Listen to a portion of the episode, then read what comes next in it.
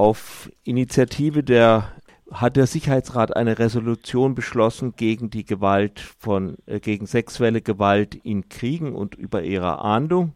Sie wurde etwas abgemildert, aber sie ist wenigstens durch. Sie als Kurden das im Prinzip begrüßen. Also kurdische Jesidinnen waren ja ganz extrem auch Opfer von solcher Gewalt in jüngster Zeit. Aber andererseits finden sie das auch scheinheilig. Ja, das stimmt. Das ist genauso leider. Es wird viel über Nordsyrien geredet, es wird, wird viel über Nahen Osten geredet, aber sehr wenig gemacht. Und wenn wir das konkretisieren möchten, es gibt ganz viele Frauen von IS-Leute, IS-Terroristen, die sich, die sich jetzt gerade in Deutschland befinden. Und die haben ganz viele jesidische Frauen. So die Frauen selbst haben dann die Frauen dann sehr schlecht behandelt. Und es gibt auch über 300 IS-Terroristen, IS-Kämpfer, die gerade in Deutschland sind. Und sie haben zahlreiche Frauen geschlagen und sexuell belästigt. Und diese Personen können sich frei bewegen hier. Und es gibt auch zahlreiche deutsche Staatsangehörige, die jetzt gerade im Gefängnis sind in Syrien, so mit Frauen und Kindern über 50 Personen die Straftaten schon begangen haben und die Menschen dort schon sexuell belästigt haben und auch geschlagen haben und noch viel mehr gemacht haben.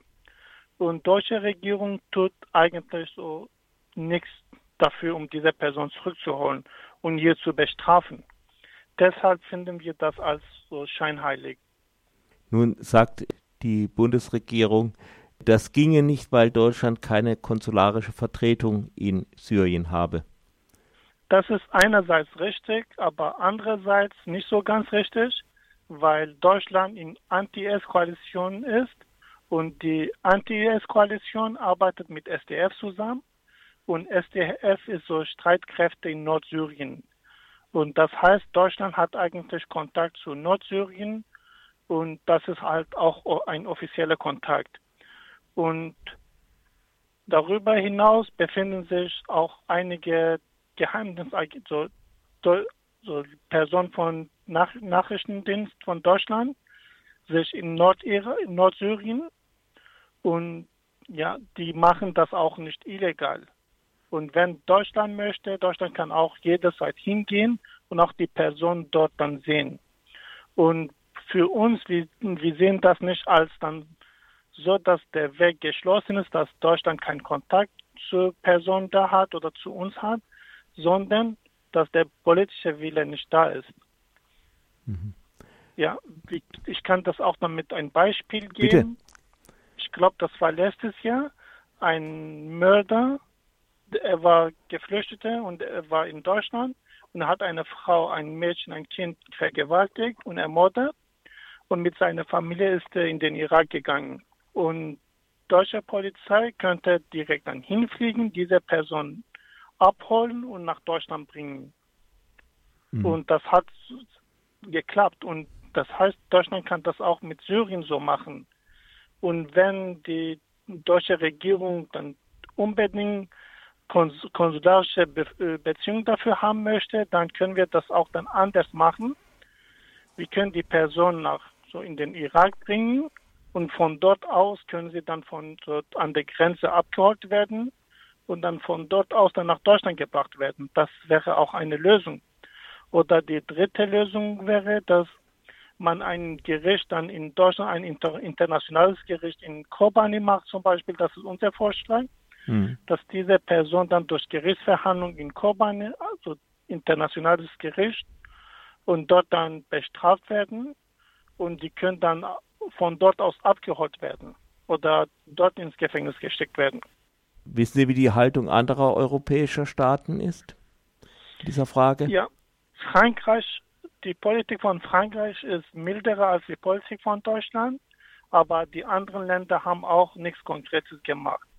Es gab nur einen Vorschlag von USA, dass die USA europäische IS-Leute abholen möchte und nach Guantanamo bringen möchte.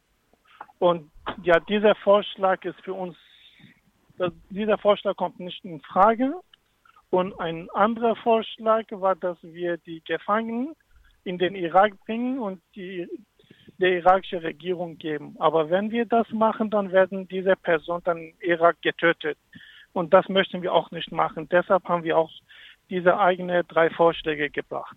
Sie haben anfangs von 300 äh, IS-Tätern in Deutschland gesprochen. Wie ließen die sich identifizieren und mit ihren Taten verbinden?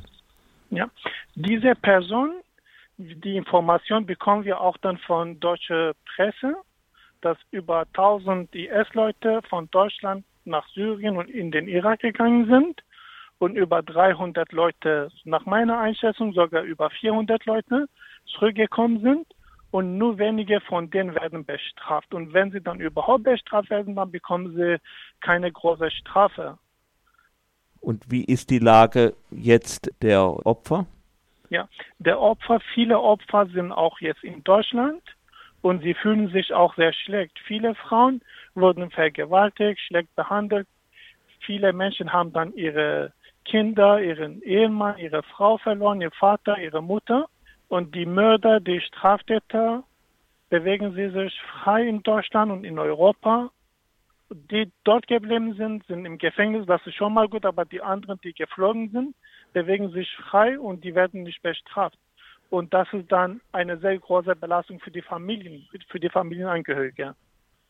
Und wenn wir dann so konkret über Opfer reden, ja. in Medien, vor allem in deutschen Medien, wird sehr viel über oder wird über Täter gesprochen, über Straftäter gesprochen, aber über Opfer wird sehr wenig gesprochen und viele Menschen wissen nicht, was diese was diese Personen dann gerade machen und ob sie sich gut fühlen. Es gibt nur sehr wenige Organisationen aus Deutschland, die, die aus Deutschland dann so hingehen und Therapie dort leisten, damit diese Menschen sich besser fühlen. Aber es wird sehr, sehr wenig für Opfer dort gemacht. Haben Sie darüber hinaus noch eine Forderung an Deutschland? Ja, auf jeden Fall. Ja, Deutschland, die Regierung und die Parteien, politische Parteien die anerkennen uns oder die arbeiten mit uns, wenn sie möchten. Und es gibt ein Problem jetzt in Syrien und das Problem soll gemeinsam gelöst werden.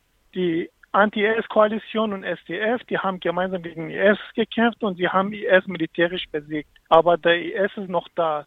Vor zwei, drei Tagen gab ganz viele Anschläge in Sri mhm. Lanka und da sind ganz viele, viele Menschen getötet worden. Und dass der Ursprung liegt immer noch im Irak und in Syrien. Und wenn wir im Nordirak vertreten sind und wenn wir immer noch gegen diese Ideologie kämpfen, dann sollen wir auch unterstützt werden. Und unsere Arbeit soll auch gefördert werden und auch anerkannt werden. Das ist dann unser Wunsch. Und was Deutschland machen kann oder die deutsche Regierung, die deutsche Politik, die sollen halt einfach unabhängig sein wenn Deutschland mit uns irgendwas machen möchte, dann denken die Politiker erst, was die Türkei denken wird oder ob es der Türkei passt oder nicht. Ich finde das ehrlich gesagt schwachsinnig. Es gibt Menschenrechte und es gibt die Werte in Deutschland, die dann in der Gesellschaft anerkannt sind. Und das ist dann so einerseits, andererseits, es gibt einfach so das Gedanken, was wird die, die Türkei denken, wenn wir mit Nordsyrien handeln. Ich denke, dass es dann Deutschland soll sich für die gute Seite entscheiden, dafür entscheiden, dass die Werte vertreten werden, dass die Menschenrechte nicht mehr verletzt werden. Und das ist dann unser Wunsch, dass, das, oder unsere Förderung an Deutschland.